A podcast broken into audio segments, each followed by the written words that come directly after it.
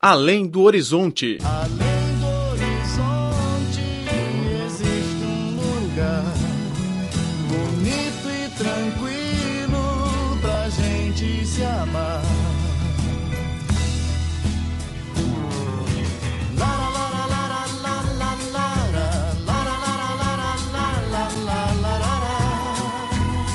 Olá, caro ouvinte, bem-vindo a mais uma edição do Além do Horizonte. Sou Laura Lee. As pessoas com deficiência física, apesar de apresentarem algumas limitações de mobilidade, não lhes falta o espírito pioneiro e de exploração. Com o treinamento técnico e apoio de empreendedorismo fornecidos pela sociedade, elas podem competir mesmo com as pessoas comuns no mercado de trabalho. Hoje vamos contar a história de Yan Changyu, o gerente de uma empresa de serviço de saúde na cidade chinesa de Yichang. Yan Changyu foi o gerente de uma empresa financiada pelo governo que produzia eletrodomésticos. Durante os anos 90 do século passado, quando a economia chinesa passou do modelo de planejamento para o de mercado, a empresa, que acolheu mais de 600 pessoas com deficiências, entrou na falência em 1997 por não conseguir se adaptar às novas competições. Depois da falência da empresa, Yan Changyu se acusou da oferta de liderar uma casa de acolhimento e optou pelo caminho de empreendedorismo. 当时啊，市委、政府都跟我有安排。 O governo me ofertou para ser diretor de uma casa de acolhimento. Eu recusei. Por quê? Porque se eu fosse lá, como seriam os 620 trabalhadores com deficiência? Quem iria lhes buscar um novo emprego? Na primavera em que a empresa entrou na falência, Yan Changyu e sua esposa foram para o Hospital de Massagem de Beijing aprender as técnicas de massagem e a teoria da medicina tradicional chinesa. No final de 1998, com o auxílio da Associação das Pessoas com Deficiências da cidade de Yichang, o casal abriu o salão de massagem Bunaider. No entanto, a lojinha foi frequentada por poucas pessoas no início da inauguração. Para atrair mais consumidores, Yan Changyu e seus empregados foram ao parque Binjiang tentar a sorte entre as pessoas que faziam exercícios. Para cada serviço, eles cobraram apenas 3 ou 5 yuans, cerca de 40 ou 70 centavos americanos. Fizeram também massagens gratuitas só para ter um efeito de publicidade. Yan Changyu sempre exigiu que seus empregados tratassem os consumidores com um sorriso, porque sem sorriso não se abre um negócio. Após os esforços de um ano, o salão de massagem Bunaider ganhou cada vez mais fama entre os consumidores.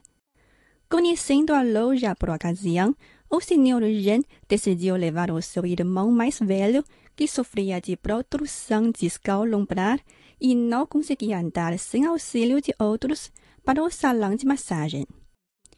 Depois de uma semana de tratamento cuidadoso, o irmão de Ren voltou a andar flexivelmente. A novidade se espalhou um de outro e trouxe mais clientes para a loja de massagem Bunaider. Até o momento, a marca já possui cinco cadeias, com um pessoal de 163 empregados com deficiências. Após o sucesso de empreendedorismo, Yan não esqueceu outras pessoas deficientes. Desde 1999, ele tem organizado, com a colaboração do Centro de Empregos das Pessoas com Deficiência de Yichang, 34 cursos de massagem para pessoas com deficiência visual, com a participação de 1.792 estudantes. Yan Changyu considera que as pessoas com deficiências, sobretudo os portadores com deficiência visual, só viverão com dignidade quando dominarem uma técnica prática. 这个市场啊是对大家的， O mercado é de todos. O que você está fazendo é para que todos possam ganhar, possam encontrar emprego, possam viver com dignidade. O que é a dignidade? Ter dinheiro na carteira e pagar pessoalmente as contas. Isso se chama dignidade. Yan Changyu disse que as pessoas com deficiência visual, apesar de não verem o mundo, possuem vantagens no setor massagista porque elas são geralmente mais calmas, mais contraídas e são mais sensíveis ao tacto. 那我们可能优势大些，因为我们的心境呢，比如讲。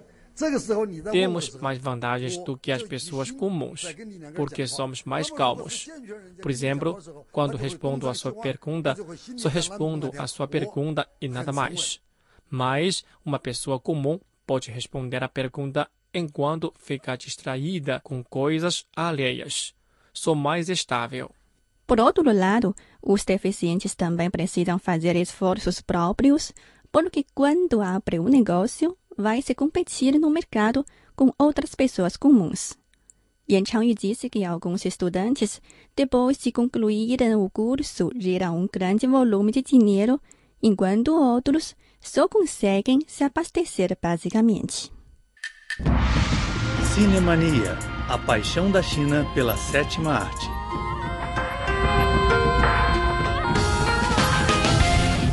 Nesta edição do Cinemania, gostaria de apresentar um filme chinês que relata o tema sobre a guerra antifascista em homenagem às vítimas da guerra. O filme se chama Cereja Vermelha, ou seja, Red Cherry na sua versão inglesa, produzido pelo diretor chinês Ye Da-yin em 1995, meio século depois do fim da guerra.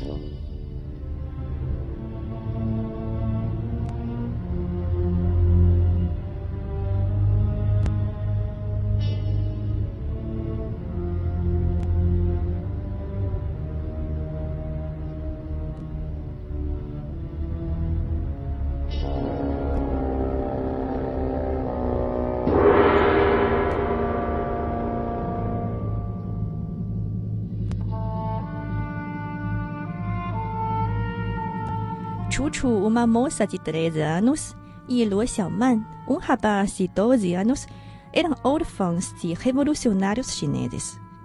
Em 1940, eles foram enviados para a Casa Internacional de Crianças nas imediações de Moscou, instituição que abrigava os filhos dos chefes dos partidos comunistas.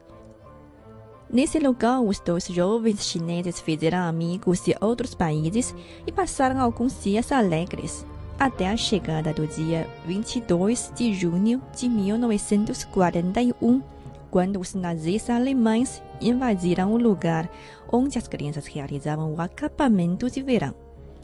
Os jovens tornaram-se reclusos do nazismo.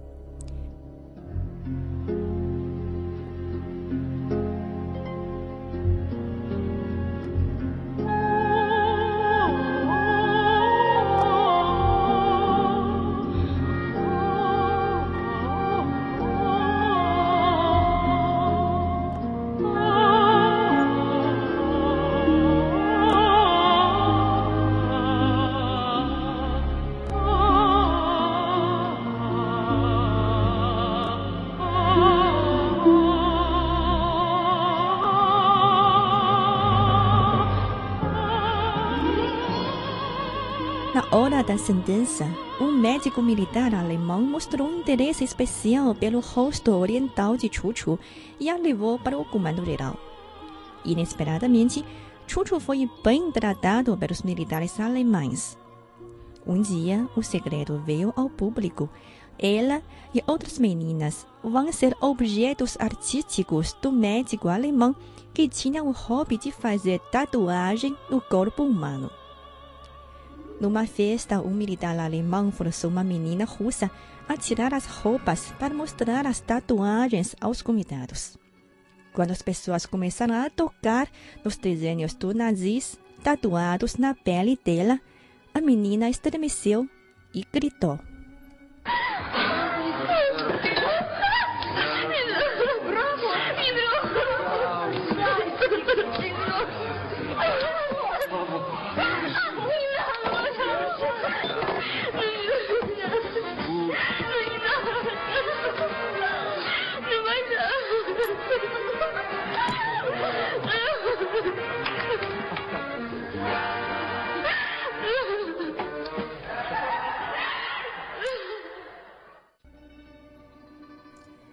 A pele lisa e tênue de Chuchu seduziu o médico, que sonhava finalizar nela um objeto artístico dourado, segundo a própria palavra do médico, uma referência à cor amarela de menina oriental.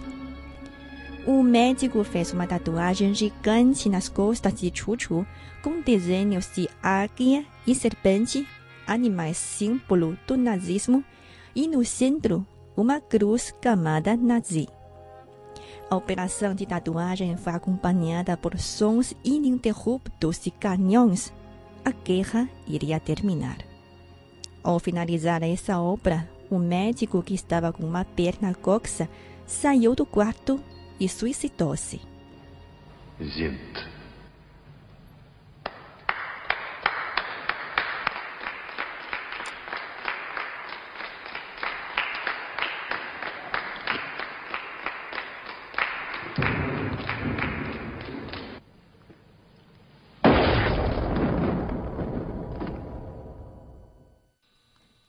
A guerra terminou, mas as cicatrizes permaneceram para sempre.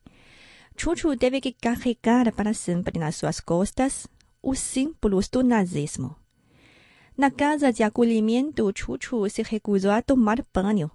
Quando as enfermeiras lhe forçaram a tirar as roupas, todas ficaram chocadas pelo emblema militar alemão nas costas de Chuchu.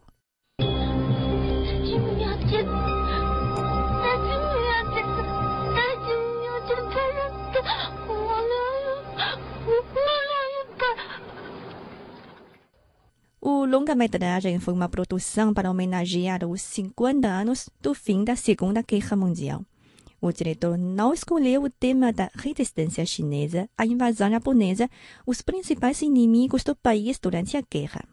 Em vez disso, relatou a vida dramática dos órfãos chineses na Casa Juvenil Internacional de Ivanov, em Moscou. O filme, porém, foi adaptado com base na história real. Os filhos de vários líderes da China foram viver na Casa Juvenil Ivanov, entre eles o filho do primeiro presidente da República Popular da China, Mao Zedong. A personagem Chu Chu retrata Zhu Min, filha do comando-geral Zhu De. Em 1941, após ter chegado a Moscou, Zhu Min teve asma e foi enviado para um acampamento de verão em Minsk. Em 1943, os alemães invadiram a antiga União Soviética e enviaram as crianças, incluindo Zhu Min, para um campo de concentração. Nesse lugar, as crianças testemunharam a matança de judeus pelos nazis. Num cenário do filme, uma professora judaica foi baleada por um militar alemão enquanto lia poesia às meninas.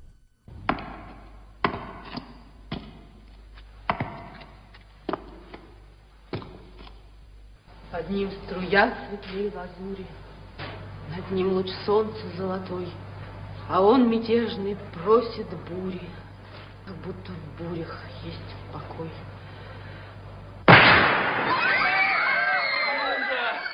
Ihr seid frei! Spiel Basketball! Outra personagem do filme, o moço Luo Xiaoman, ajudou um carteiro velho a enviar os anúncios referentes à morte dos soldados. Onde quer que eles fossem, estava sempre cheio de angústia e de lágrimas. Devido ao seu ódio pelos nazis, o jovem acabou por acender os barris de óleo, pondo fim à própria vida, juntamente com a dos inimigos.